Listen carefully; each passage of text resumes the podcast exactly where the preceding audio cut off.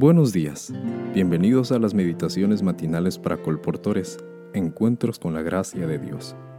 El título para hoy 3 de febrero es Un nuevo enfoque. El texto se encuentra en Mateo 19:26. Y mirándolos Jesús les dijo, Para los hombres esto es imposible, mas para Dios todo es posible. ¿Cómo? ¿Colportar otra vez en el mismo territorio que el año pasado? Pero pastor, el grupo no quiere ir allá otra vez. Quiere una zona nueva para trabajar. Esas fueron las palabras de Wilmer, estudiante de tercer año de teología y ayudante de colportaje en el Colegio Adventista del Ecuador, CAE. En el silencio de mi oficina, oré, Señor, yo sé que tienes grandes planes para Wilmer, para su grupo y para la ciudad del lago Agrio. Hágase tu voluntad.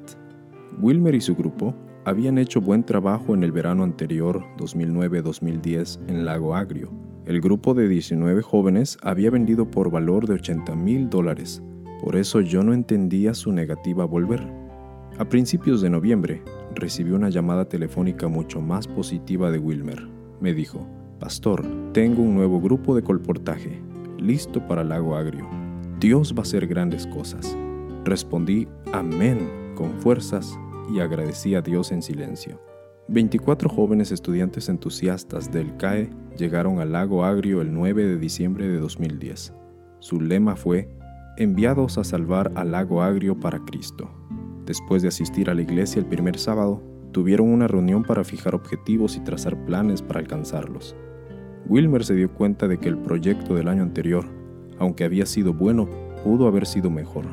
Pero este año dijo, Pastor, el colportaje evangélico cumple la misión de traer almas a Cristo.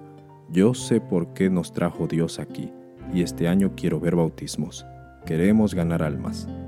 Antes de salir a trabajar, el grupo pasó un tiempo en ayuno y oración.